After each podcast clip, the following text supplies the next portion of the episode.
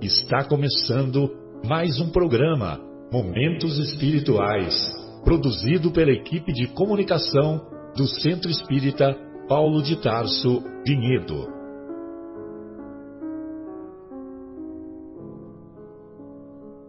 Se guardas contigo o estigma do sofrimento, indagando pela solução dos velhos problemas do ser e da dor, se percebes a nuvem que prenuncia a tormenta e o vórtice traiçoeiro das ondas em que navegas, vem conosco, estudemos a rota de nossa multimilenar romagem no tempo, para sentirmos o calor da flama de nosso próprio espírito a palpitar e morredouro na eternidade, e acendendo o lume da esperança, perseveremos juntos em exaltação de alegria que Deus, o Pai de infinita bondade, nos traçou a divina destinação para além das estrelas.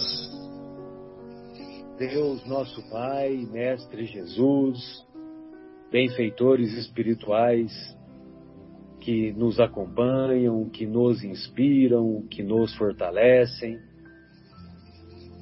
Agradecemos todas as bênçãos recebidas, a bênção da vida, a bênção das oportunidades inúmeras de aprendizado, não somente no dia a dia, como também ao longo de nossa trajetória. E pedimos humildemente que essa oportunidade, esse esforço de estudo, de aprendizado, possa ser útil para iluminar as nossas consciências, mas, sobretudo, para aquecer nossos corações, fazendo com que a sensibilidade se aflore mais em nossos corações e que deixemos a conduta da indiferença cada vez mais se tornar rara em nossa caminhada. Permita, Mestre, que o nosso encontro seja produtivo também para tantos corações que nos ouvem e que nos ouvirão. Que assim seja. Bem, então iniciamos o, mais uma edição do programa Momentos Espirituais. Hoje estudaremos o capítulo 17 é, do Evangelho segundo o Espiritismo capítulo cujo título é Sede Perfeitos.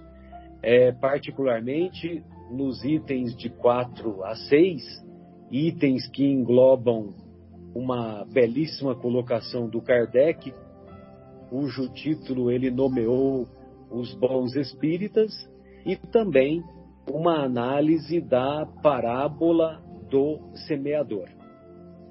Bem, é, e lógico, na segunda parte estudaremos o capítulo oitavo, né? Daremos continuidade ao estudo do capítulo oitavo da obra Paulo e Estevão.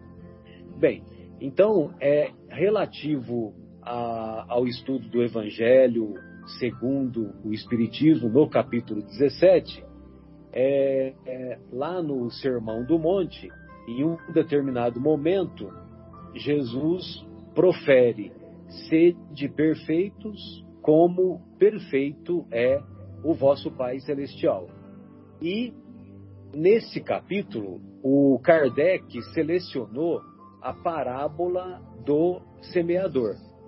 E, lógico, né, com a intenção de preservar os ensinos do mestre, sobretudo as palavras do mestre, né, o, o nosso governador planetário, e tomara que nós sejamos merecedores de um dia receber o título de ter o coração por Ele também governado. É, então, para preservar essas palavras, essas palavras, nós vamos encontrar lá no capítulo 13 das anotações do evangelista Mateus, nós vamos encontrar é, a seguinte exposição. Naquele dia, saindo Jesus de casa, sentou-se à beira-mar. Em torno dele reuniu-se uma grande multidão. Por isso, entrou num barco e sentou-se, enquanto a multidão estava em pé na praia. E disse-lhes muitas coisas em parábolas. É, uma, uma coisa assim que, que é curiosa é que, veja você, né, os grandes mestres orientais, eles sentam-se e ensinam os seus discípulos sentados. E a multidão fica, a multidão permanece em pé, né? Diferente de nós ocidentais, né, que o, o mestre, né, o professor ensina em pé e os discípulos ficam sentados, né? Mas os grandes mestres orientais, com os grandes mestres orientais, dá-se o contrário. Então ele dizia: Eis que o semeador saiu para semear. Olha só, o semeador saiu para semear. Assim como deveria ser, o funcionário público saiu para executar a sua tarefa. O pai para educar os filhos, a mãe igualmente, o marido para dar a devida atenção à esposa, enfim, as mais variadas funções, né? O médico para exercitar as suas tarefas relativas aos cuidados da saúde, o engenheiro o mesmo, o advogado o mesmo, e assim por diante. Eis que o semeador saiu para semear. E ao semear, uma parte da semente caiu à beira do caminho e as aves vieram e a comeram. Outra parte caiu em lugares pedregosos. Porque a terra era pouco profunda, mas ao surgir o sol, queimou-se e, por não ter raiz, secou. Outra, outra parte das sementes caiu entre os espinhos. Os espinhos cresceram e a abafaram. Outra parte finalmente caiu em terra boa e produziu fruto, uma cem, outra sessenta e outra trinta. Quem tem ouvidos, ouça. Aproximando-se os discípulos, perguntaram-lhe: Por que lhes fala por parábolas? E Por que lhes fala em parábolas? Jesus respondeu: Porque a vós foi dado conhecer os mistérios do reino dos céus, mas a eles não. E aí então ele diz, né, é, que ele diz que ah, que foi feita uma profecia de Isaías, né, que eles ensinariam por parábolas, veriam o Messias, escutariam o Messias mas não o reconheceriam. E em seguida, lá no versículo 18, o próprio Jesus vai explicar a parábola do semeador. Então, apenas duas parábolas Jesus explica: a parábola do semeador e a parábola do joio e do trigo. Por que, que ele resolveu explicar? Por causa do simbolismo que está entremeado na exposição da parábola. Então ele diz assim: Ouvi, portanto, a parábola do semeador. Alguém ouve a palavra do reino e não a entende. Vem o espírito maligno e arrebata o que foi semeado no seu coração. Esse é o que foi semeado à beira do caminho. O que foi semeado em lugares pedregosos é aquele que ouve a palavra, a palavra e a recebe num primeiro momento com alegria, mas não tem raiz em si mesmo. É de momento. Quando surge uma tribulação ou uma perseguição por causa da palavra, logo sucumbe. Ou seja, então quando ele diz o sol, quando surge o sol, Mas ao surgir o sol, queimou-se e por não ter raiz, secou. O sol, nesse caso, são as provações, são as tribulações, são as oportunidades de dar o testemunho que nós é, desperdiçamos essas oportunidades. Né? Nós não damos a, essa oportunidade, não aproveitamos, melhor dizendo, e ao invés de nós, diante dos desafios que a vida a todos nos propõe, nós muitas vezes viramos as costas para Deus, viramos as costas para as coisas espirituais, blasfemamos e é, ainda, ainda dizemos que, que, que Deus não está Deus não está vendo o que está acontecendo conosco. Né? É, então, então, continuando a explicação do próprio Jesus, é, então esse segundo ele é só uma pessoa assim de momento, né, que não tem os ensinamentos de Jesus gra, é, gravados no seu íntimo e aí ele sucumbe. O que foi semeado entre os espinhos é aquele que ouve a palavra, mas os cuidados do mundo e a, e a sedução da riqueza sufocam a palavra e ela se torna infrutífera.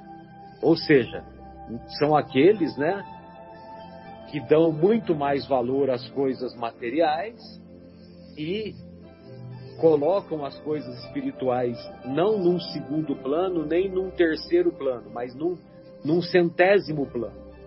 E acham até, muitas vezes, acham bonito né, as, as exposições, a coragem daqueles que são, é, que são espiritualizados, mas eles acham que, olha, isso daí é coisa de autoajuda, isso aí é coisa de.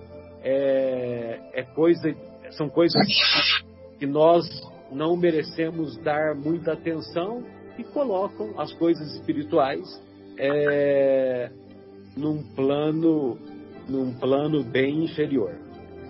Agora, o que foi semeado em terra boa é aquele que ouve a palavra e a entende. Ouve a palavra e a entende. Esse dá fruto, produzindo a, a razão de 100, de 60 e de 30. Muito bem. É, eu aprendi hoje lá com estudando, né, me preparando aqui para essa breve exposição. É, então, eu aprendi lá com o Elahá, o Jorge Elahá, ele faz uma consideração assim que eu achei muito bacana, principalmente referindo-se ao que ouve a palavra e a entende. Que esse que ouve a palavra e a entende, ele vai dar fruto. Ele vai dar fruto. Uma cem, outra sessenta e outra trinta. E aí, a explicação que ele deu eu achei muito legal porque é, ele se reporta lá no comecinho da parábola do bom samaritano, quando o doutor da lei pergunta para ele é o que, o que ele deve o que ele deve fazer para alcançar a vida eterna, né? Para herdar a vida eterna. E aí Jesus fala para ele: Como entendes o que está escrito na lei? Aí então, é... aí então Jesus fala, é, quer dizer, ele mesmo responde, né? Amarás a Deus e ao próximo como a ti mesmo, né? Ou seja, quem ama a Deus e ao próximo como a ti mesmo são três maneiras de amar, né? Amar a Deus, amar o próximo e amar a si mesmo. Então esse vai produzir 100, vai produzir 100 por uma.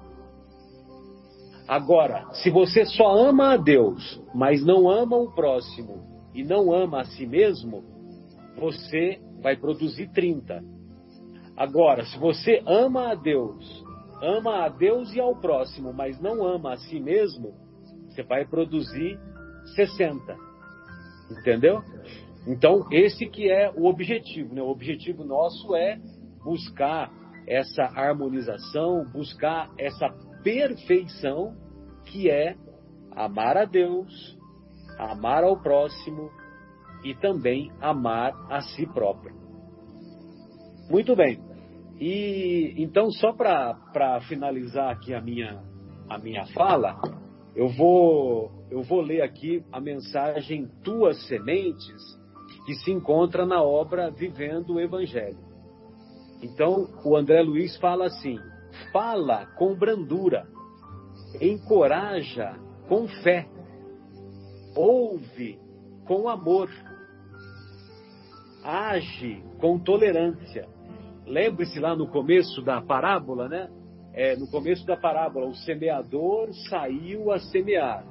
Então, quando nós falarmos, devemos falar com brandura. Não devemos falar com ódio, não devemos gritar. Encoraja, colocando fé no meio da coragem. Ouve com atenção. Quando alguém estiver falando com você, ouça verdadeiramente, dê atenção verdadeiramente naquele momento.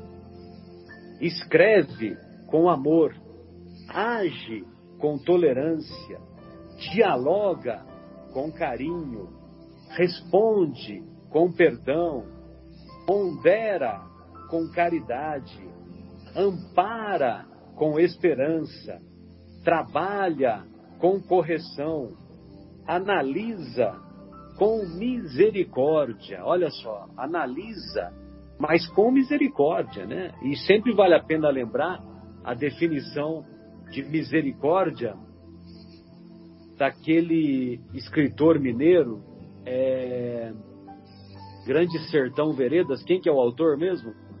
Esqueci o nome. Guimarães Rosa. Guimarães Rosa. Então, o Guimarães Rosa diz que misericórdia é colocar o coração na miséria dos outros. Misericórdia, né? Miseri, miséria, córdia, coração. Colocar o coração na miséria daqueles que cruzam o nosso caminho. Convive com fraternidade, compreende com benevolência. Palavras, atitudes e gestos são sementes que lanças à tua volta no campo da vida. Não importa onde elas caiam, se brotam ou não, o importante é que sempre sejas o semeador do bem. Sempre sejas o semeador do bem. E o nosso querido Elahá, ele contou também uma, uma história que se encontra na obra Painéis da Obsessão, quando uma jovem que foi criada num educandário, foi criada é, numa creche e educada por umas freiras, né? Porque ela, ela havia se tornado é, é, órfã desde criança. E as freiras sempre procuravam é, dar as lições morais, dar as lições envolvidas pelo, pelo Evangelho de Jesus, e ela foi crescendo e foi, foi se tornando indiferente, muitas vezes até caçoando, até zombando os ensinamentos das freiras, né? E um dia ela saiu lá do, do orfanato, saiu do orfanato, envolveu-se com, com um jovem, o jovem a engravidou e ela é, e ela ela infelizmente tomou a decisão de praticar o aborto, né? O aborto, o aborto intencional. E aí, naquele momento do, da prática do aborto intencional, é, a pessoa que, que foi fazer lá o, aquele, aquela atitude infeliz, né? Eu não me lembro agora se era um médico ou se era uma pessoa que fazia por prática. Então, ela foi perfurado lá uma artéria e ela começou a ter um sangramento, um sangramento excessivo, e ela percebeu que ela ia desencarnar. Quando ela percebeu que ela ia desencarnar, veio à mente dela todos os ensinamentos que as freiras carinhosamente é, procuravam fazer, né, procuravam transmitir para aquela moça, né? E lógico, ela acabou desencarnando, né?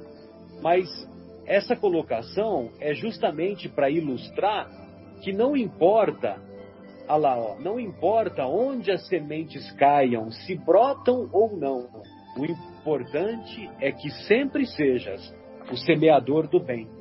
Ou seja, muitas vezes os nossos filhos, eles também, é, vamos dizer assim, desprezam os nossos ensinamentos. Mas lá na frente, esses ensinamentos é que vão norteá-los na tomada de decisão que, que eles deverão tomar nos principais momentos né, da, das suas trajetórias. Né?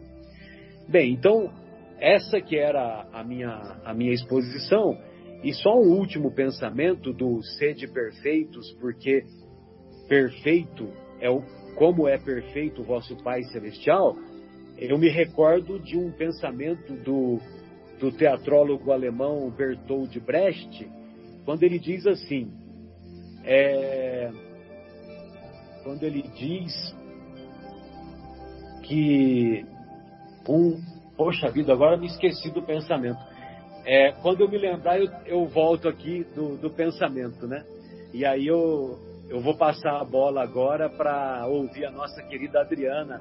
Adriana, quando eu lembrar do pensamento do Brecht, eu passo aí para vocês. Desculpe. Olá, amigos. Boa tarde a todos. É, muito, muito boa a sua, a sua reflexão, a sua mensagem, essa mensagem que você leu realmente é, é, é realmente pode ter sido escrita muito, muito tempo atrás, mas cada vez mais ela é mais e mais atual, né?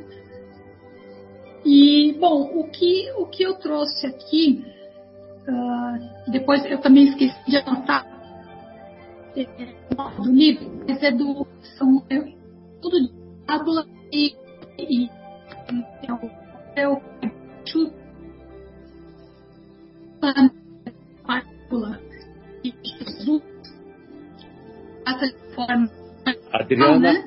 Adriana, o tá, tá feitio tá moral de cada um. Adriana, está hum. picotando a sua fala. Você está nos ouvindo? Estou ouvindo. Então, a sua fala ficou picotada. Se você puder reiniciar, vamos ver como que fica. Vamos lá, então. Então, o, o que eu trouxe hoje para a gente é, estudar juntos é, são trechos do livro do Caibar Schutel, se não me engano é o estudo das parábolas de Jesus, e ele relata né, essa parábola do, seme, do semeador, uh, falando como Jesus ele retratava né, de uma forma perfeita o feitio moral de cada um daqueles para o, aos quais o evangelho é anunciado, né? É, então ele fala que é conforme a má ou boa vontade na aceitação das palavras de Deus e também na maneira como a gente procede após é, ter tido contato com essas com esses ensinamentos. Então, dessa maneira, ele classifica cada um, né, ou como a beira do caminho, como o pedregal, o espinheiro ou a terra boa. E aí, como o Marcelo já, já falou para a gente, né, o, o, o, primeiro, a beira do caminho, são aqueles que ainda estão indiferentes, imaturos, são pessoas que uh, se expressam muito mais, às vezes, pelas sensações como estômago, sexo, uh, corações ainda insensíveis aos apelos mais elevados. Quando ele se refere ao pedregal, ele diz respeito às pessoas que têm um entusiasmo fácil, né, que aceitam prontamente, mas que não encontram as forças ainda dentro de si para combater o comodismo, os vícios, esses maus desejos, né, que todos nós temos, e essas pessoas se sentem incapazes de empreender essa reforma dos hábitos, né? a renovação das atitudes, dos, dos sentimentos. E aí, quando alguma coisa acontece, alguma dificuldade, é, todo aquele entusiasmo esfria de uma vez só e aí acabou para a vida que leva no dia a dia. Os terceiros, né, Pedregal, são aqueles que, embora já tenham ouvido notícias dos ensinamentos, admiram e até louvam, né? Sentem-se ainda presos às coisas materiais, que consideram mais importantes do que a consciência espiritual.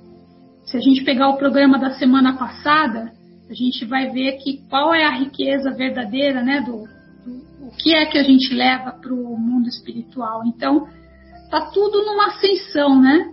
O ensinamento ele vem de uma forma progressiva para que a gente consiga realmente ter consciência do que o que importa verdadeiramente é o espírito, né?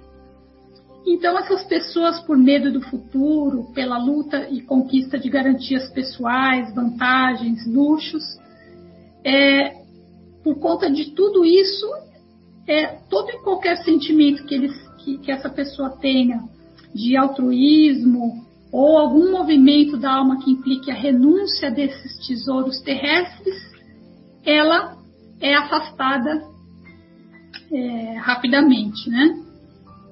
E por último, ah, são definidos aqueles que são os adeptos sinceros na, nas quais as lições do mestre encontram receptividade. Não tem às vezes alguma coisa que a gente ouve que é, a gente pode ter ouvido muito tempo atrás, mas naquele momento que a gente ouviu fez sentido. Então eu, eu liguei é, é esses adeptos, né, a, realmente quando a gente ouve uma lição, ouve um ensinamento e tem essa receptividade dentro do nosso coração. Então são pessoas que abraçam o ideal cristão de corpo e alma e se esforçam em, em, em, no sentido de colocá-las em prática.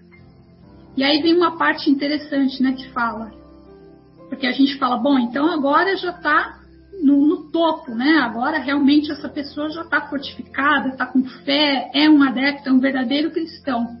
Mas aí ele fala que embora sofram tropeços e fracassem algumas vezes, perseveram animosos, resultando do seu trabalho abençoado frutos de benemerência e de amor ao próximo. E aí depois eu fui buscando é, frases, tentando pegar algum material, e aí eu vou falar algumas que eu fui juntando aqui aleatoriamente, que eu acho que tem uma ligação boa com esse tema, né? Que é quem que tem ouvidos de ouvir, quem tenha ouvidos de ouvir, ouça, né? Então, se a gente seguir os passos de Jesus, nós seremos espinhos de ontem e sementes do amanhã. E Jesus nos espera em silêncio. E sempre ao pé de cada coração desventurado, Ele vai estar sempre ao nosso lado. Esses são os trechinhos do livro Sentinelas da Alma, de Chico Xavier e Meimei. E aí então ele fala, né? São várias as mensagens de incentivo e de encorajamento para o nosso coração para que a gente possa ser e seguir os passos de Jesus e, e seguir no caminho do bem, né? Então ele fala, é, Jesus fala, né, tem bom ânimo, eu estou aqui.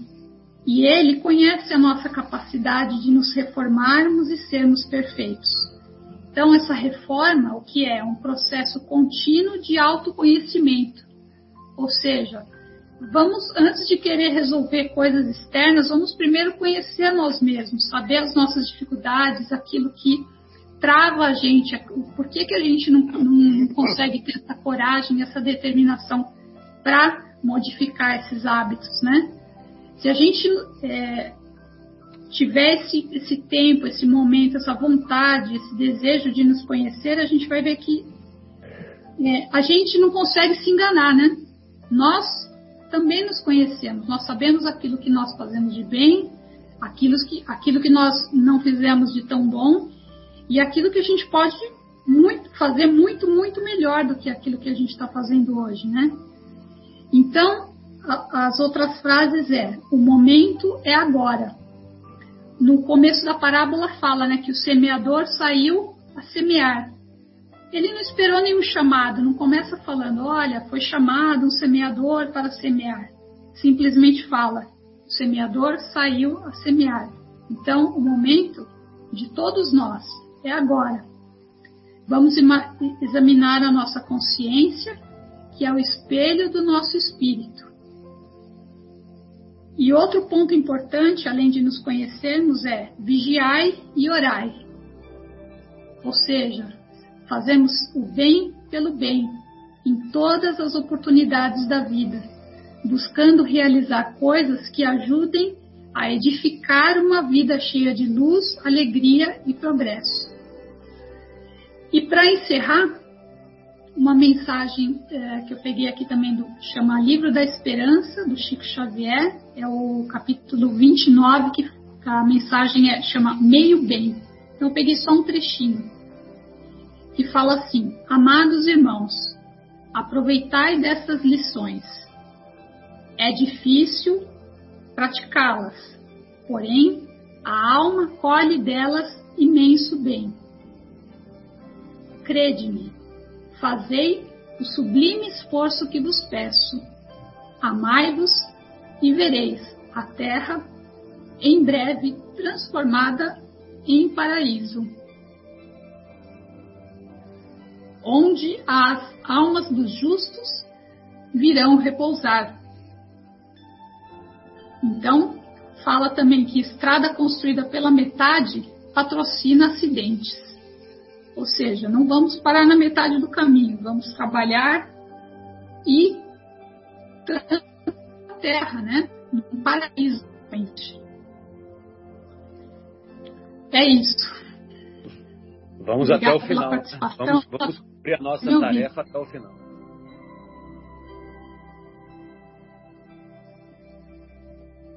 Muito bom, Adriana. Obrigado aí pela sua exposição.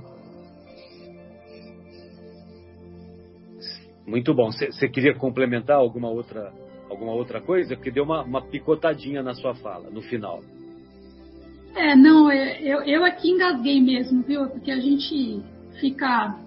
Muitas vezes essas questões que estão acontecendo lá no Afeganistão, a gente fica com o coração doído, né? Sem dúvida. Então, vamos fazer a nossa parte para realmente transformar a terra num lugar justo. Né? Exatamente. E vamos conseguir. Mesmo Deus que demore um pouco. Com certeza. Muito bom. É, ó, eu me lembrei da frase né, do, do Bertold Brecht, né? Então, é só uma, uma analogia com o pensamento de Jesus. Sede perfeitos, como perfeito é o vosso Pai Celestial. Então o Bertold Brecht fala assim: há homens que lutam um dia e são muito bons. Há outros que lutam um ano e são melhores. Mas há homens que lutam por toda a existência. Esses são imprescindíveis. Esses são indispensáveis, né? Ou seja, é, a, são, é o esforço que deve ser valorizado, né? é, reconhece-se o verdadeiro espírita pelos esforços que faz incessantemente para tornar-se amanhã melhor do que hoje e hoje melhor do que ontem. Ô Mauro, gostaria de ouvi-lo, querido. Fique à vontade. Boa tarde, queridos amigos. Mais uma vez estamos aqui reunidos com a graça e a bênção de Deus a gente poder mais um pouquinho estudar e aprender com todos tudo que Jesus nos ensinou, que é o, que é o caminho. Então, quando eu estava quando eu estava pensando sobre esse tema para a gente conversar um pouquinho, eu fiquei pensando até em relação ao que a Adriana falou do que tem acontecido no mundo, né? Como o mundo seria bom se não tivesse violência, se não tivesse maldade, corrupção e tudo mais o que leva o ser humano à decadência moral. E eu acho que isso só vai acontecer quando o homem seguir e praticar os ensinamentos de Jesus. Acho que não tem outro caminho. Então, quando, quando Jesus diz assim, sede perfeitos, a gente lembrar que essa frase ele disse no Sermão da Montanha, E o Sermão da Montanha, como quase todos sabem, né, é um resumo dos ensinamentos de Jesus e onde ele mostra quais são os caminhos que a gente tem que seguir, quais são as bem-aventuranças para que a gente seja feliz eternamente, não somente nesse mundo em que a gente vive. Então, quando ele fala assim em sede perfeitos, ele está dizendo que nós temos que praticar tudo o que ele ensinou. Não basta algumas coisas, não. Nós temos que ser perfeitos completamente para que a gente possa chegar no tão esperado reino de Deus. E então ele está dando para nós um rumo, uma direção que a gente tem que seguir. E essa direção é o modelo, é o, é o modelo do próprio Cristo. E, e que o mundo só vai melhorar quando nós nos melhorarmos, no sentido de nós nos purificarmos. Porque o mundo, o mundo é aquela bola redonda, maravilhosa que está girando lá no universo e ele vai ser sempre igual, ele não vai mudar.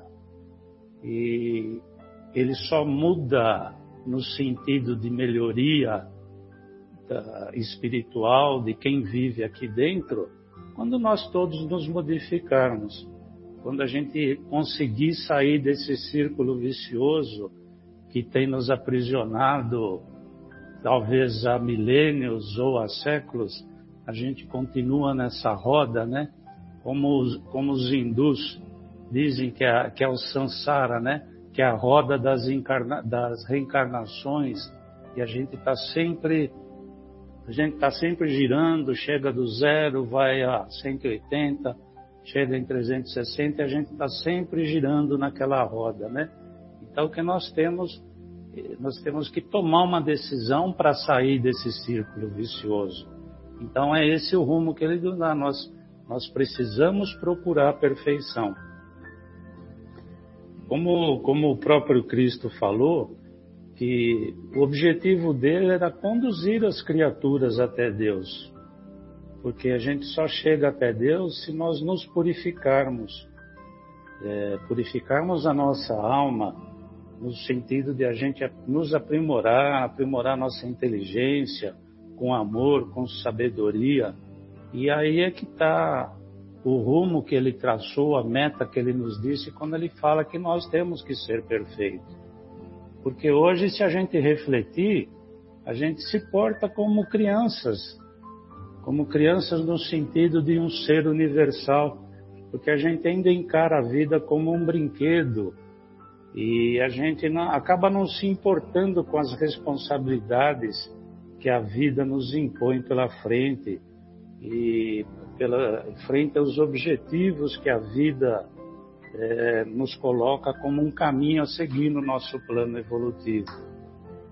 Porque se a gente for ver bem, a maioria das pessoas, nós, é, vamos falar de forma geral, a gente se preocupa muito em, com as aparências, a gente oculta, procura disfarçar os nossos erros e defeitos perante a sociedade e, e a gente procura sempre se passar por uma pessoa de bem e até parece que a gente está nesse planeta aqui a, a, veraneio, a passeio, e esperando que a nossa consciência um dia se desperte. Mas a nossa consciência só vai despertar no momento que a gente realmente se modificar. Quando a gente chega do outro lado da cortina, quando a gente chega no plano superior, no nosso momento de desencarne do planeta, só aí que a gente vai se dar conta de como a gente foi hipócrita conosco mesmo.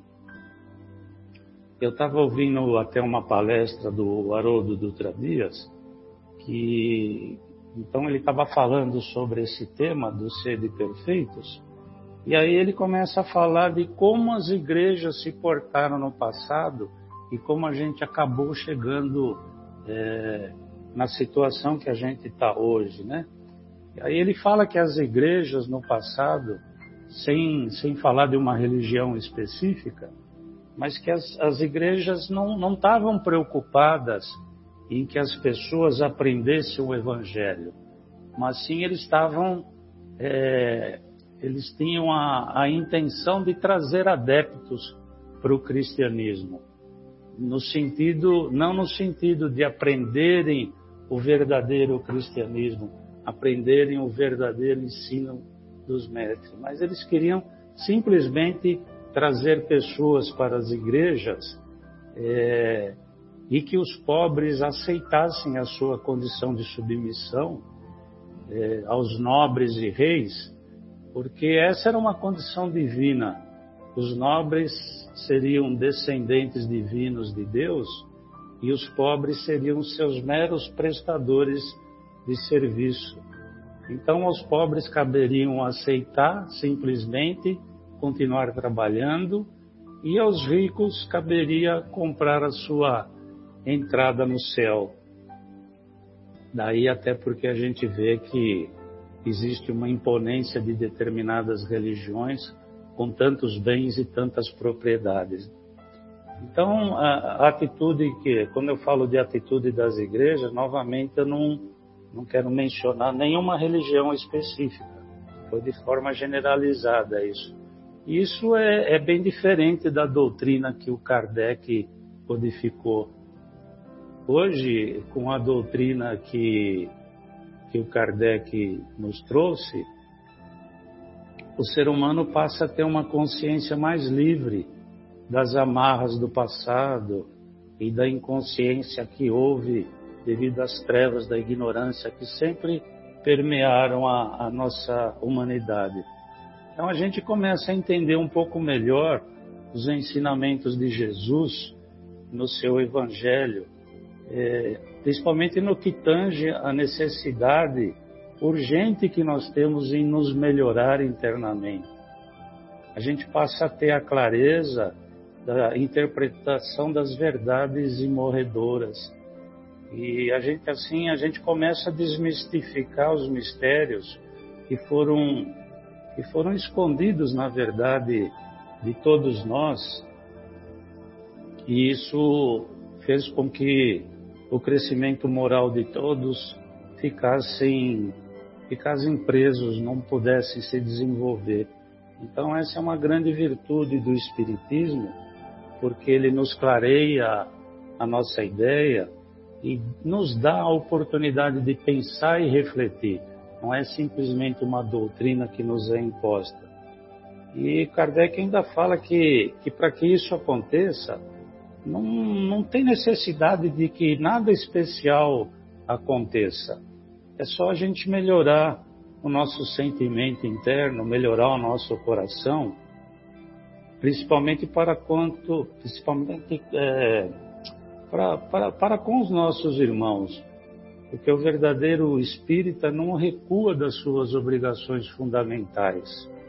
E nada mais é do que amar ao próximo, se livrar dos apegos, eliminar suas más tendências e se transformar moralmente.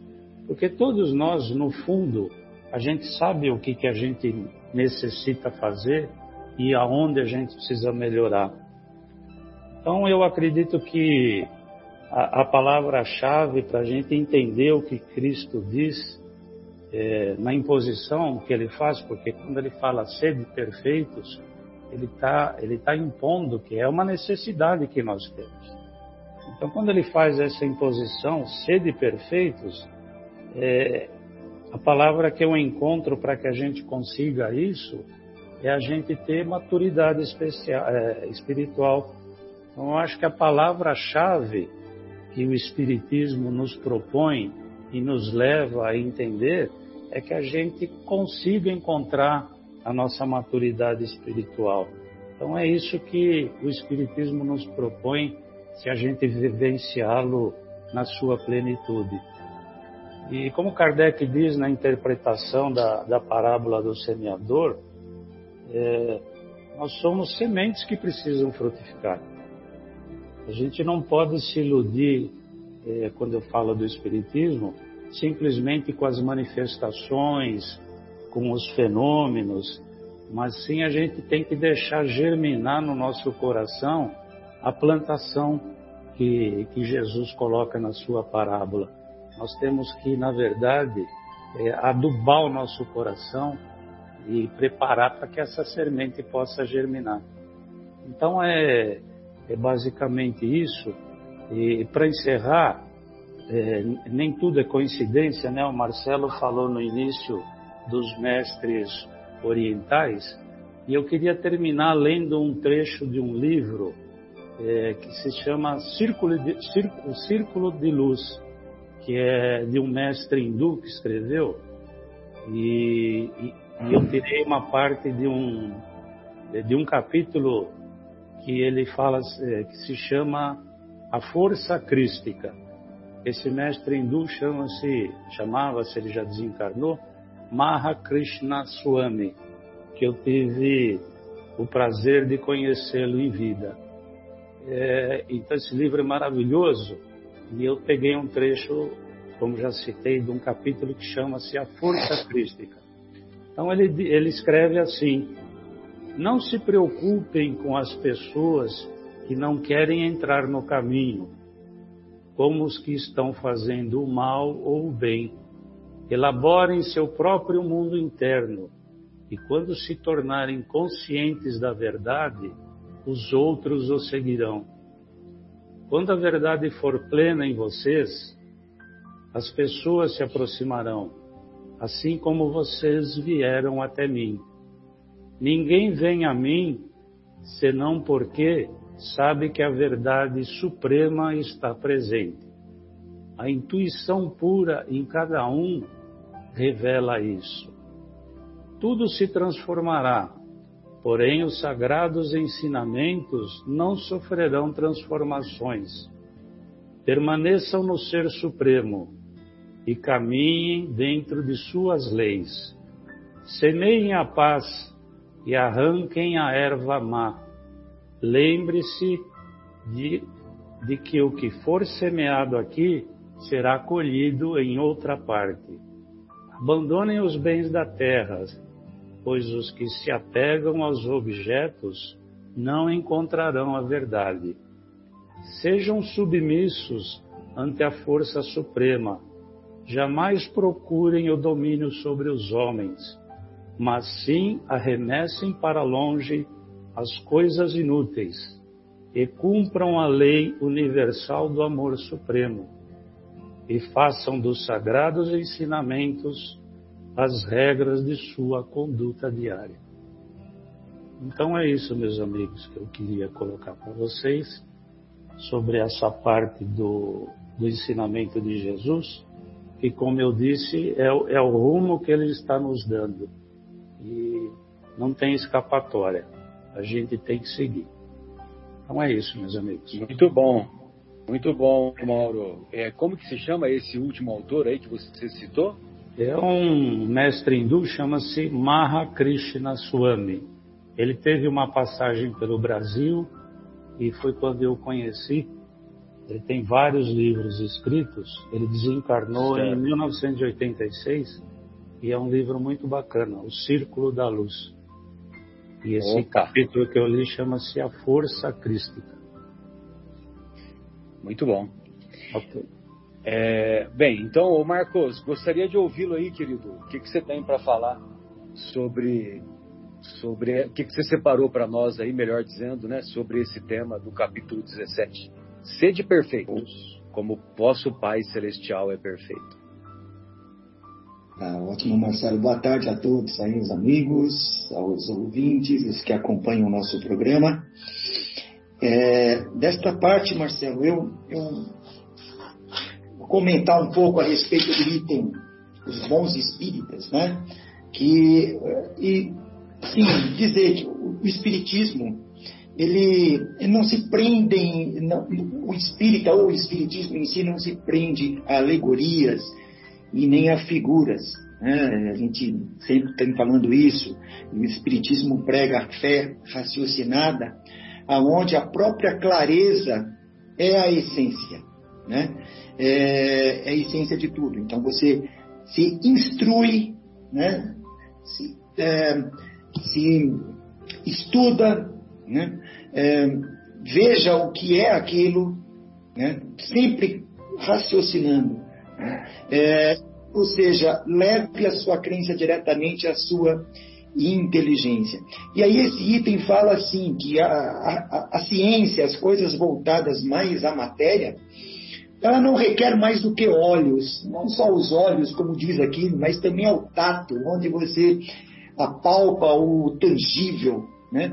aquilo que pode ser medido, que pode ser visto. E o Espiritismo não, ele requer o quê? Sensibilidade. Ele requer que você tenha este, esta, este lado de sensibilidade e o ponha em prática. Sensibilidade para quê? Para enxergar o outro, né? para perdoar, para fazer a sua caridade, fazer o bem, não importe a quem. E essa sensibilidade muitas vezes é confundida, pô, mas essa criança ainda não não, não tem, não, não é ainda sensível, não é, é muito cedo para ela ser espírita ou algo assim, né? E nesse item fala que independe da idade, e independe inclusive do grau de instrução, independe até de qual religião você siga, né? É, ser espírita é uma coisa universalista mesmo. Você não é o espiritismo, ele é muito completo no que diz, não é apenas uma religião engessada nos moldes, né? Basta você ter sensibilidade, olhar o próximo, fazer a caridade, perdoar, né? é, seguir os ensinamentos de Jesus Cristo. Jesus Cristo não falou que, que teríamos que ser espírita, ele só passou simplesmente os ensinamentos é, que, que, ele nos deixou. Né? E e essa é a questão. Né? É, até a gente fica, fica pensando, nós estamos lendo o livro Paulo e Estevão, quem era Gesiel? Né? Gesiel era um judeu, um cidadão judeu que morava, que vivia ali em Corinto, né? Ele tinha todos os ensinamentos de antigos da, da, de, de Moisés, porém ele conhecia os ensinamentos de Cristo sem, sem sequer ter lido nada de Jesus. Ele era muito mais cristão do que alguns considerados cristãos da época. E esse eu vejo como isso também ser, sendo o, o espírita. Né? O espírita basta ele, primeiro, claro, se instruir dentro da, da, da, dos preceitos de Cristo, né? do cristianismo, que é seguir a, a fundo o, o, o, cristianismo, mas o cristianismo é, antigo, as, os ensinamentos realmente de Jesus, se instruir para estudar as palavras do mestre. E os bons espíritas, eles não estão realmente muito ligados à matéria, eles estão satisfeitos com aquilo que possui. Possui nessa encarnação o, a, os seus talentos, como até o que ele, ele, ele deveria estar se importando apenas com o que possui, inclusive nas questões materiais. Mas esse item diz que nem todos os espíritas são considerados bons espíritas ou espíritas, digamos, puros. Ainda há essa diferença dentro do nosso, do nosso meio, né, do meio espírita. Alguns estão evidentemente um pouco mais atrás do que outros dentro da própria doutrina, no que diz às questões morais, né? no, que diz aos esforços, né, Marcelo, para domar a, a, a, as suas imperfeições. Tem alguns que se esforçam mais que outros, e assim é, naturalmente. Né? Então, isso que eu queria até colocar. Né? Alguns recuam, até está nesse item aqui, recuam diante da obrigação, obrigação de se reformarem. É o que está aqui no nosso no Evangelho segundo o Espiritismo. É, e, e qual é o passo para se tornar um, um, bom espírita, como diz aqui o Evangelho? Primeira coisa, aceitar os princípios da doutrina. Primeiro passo, eu acho que eu estou nesse primeiro passo. eu enquadro aqui. Né? É, depois, é, o segundo passo, que é o mais fácil, né, é, é, é, é realmente seguir. Né? É o segundo passo. Que aqui, inclusive, diz no, no, no Evangelho será em outra existência. Então, eu estou no primeiro.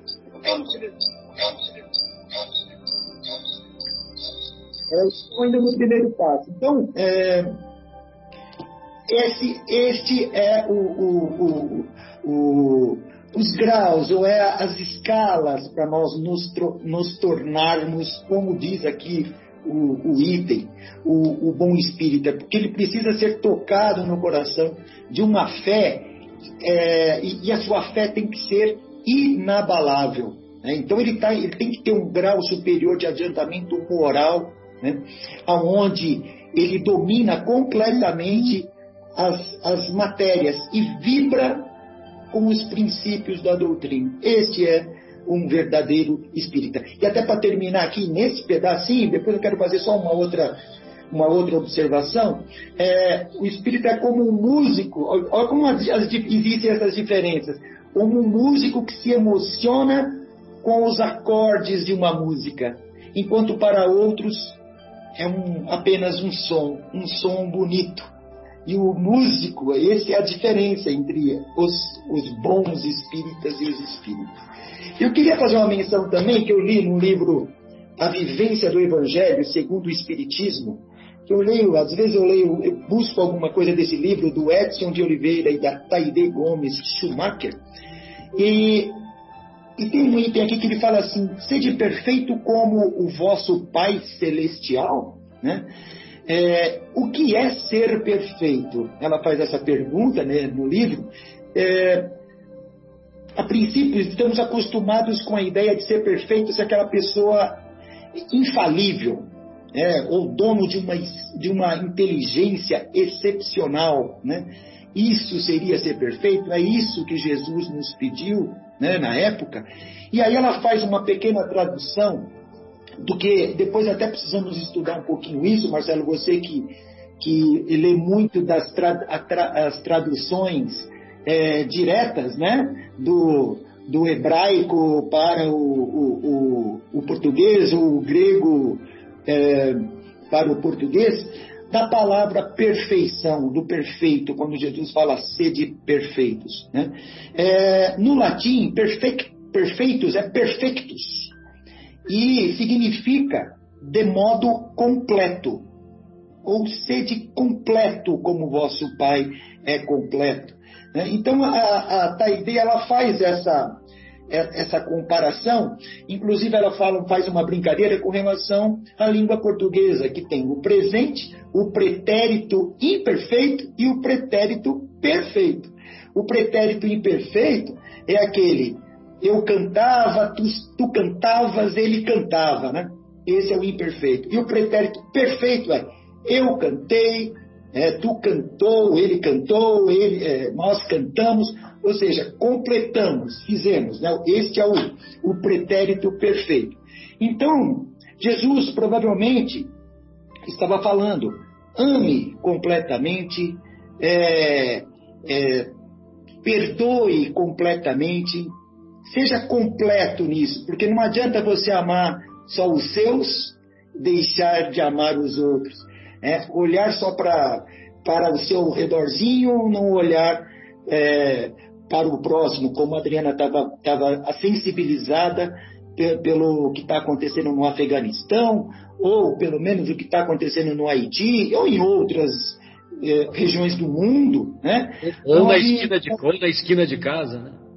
Perfeito, na esquina de casa, uma pessoa que está ali necessitando e a gente passa batido, né? Então, para a gente ser completo nisso, né? Quando tiver que perdoar, né? Não perdoar aquele, aquele que você ama ou gosta, ou, ou independente do que foi feito, perdoar completamente, perdoar todos, né?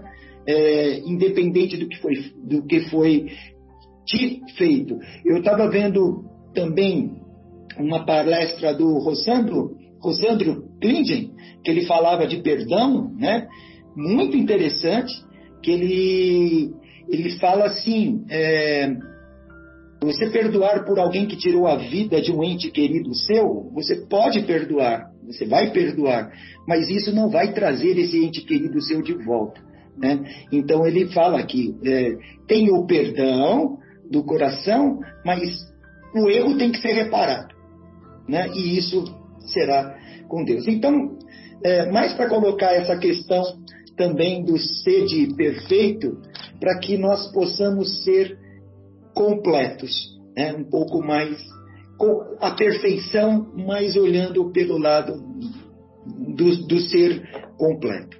Era isso aí as minhas observações para vocês. Opa, maravilha, Marcos, beleza. Então, só para complementar esse, esse trechinho, né? É, nós vamos encontrar lá no, no, no, nas anotações de Mateus, capítulo 13, versículo 35, é, nós vamos encontrar assim: Jesus falou tudo isso às multidões por parábolas, e sem parábolas nada lhes falava, para que se cumprisse o que foi dito pelo profeta: Abrirei a boca em parábolas, proclamarei coisas ocultas desde a fundação do mundo. Então, é, nós vamos encontrar lá no Salmo 78, no Salmo 78, logo no comecinho dele, olha só o que, que nós vamos encontrar. E os, vocês sabem, né, os salmos são ditos cantando lá no, nas sinagogas, né? Então ele diz assim: Povo meu, escuta a minha lei, dá ouvido às palavras de minha boca. Abrirei minha boca numa parábola, exporei enigmas do passado. Ou seja, proclamarei coisas ocultas desde a fundação do mundo. Ou seja, o evangelho de Jesus, ele vale para todo o tempo, local e situação em que nos encontremos. A tal ponto que o Emmanuel saiu das esferas espirituais que não são pouca coisa, né, que ele se encontra e foi estudar evangelho foi estudar o Evangelho de Jesus em esferas espirituais ainda mais elevadas.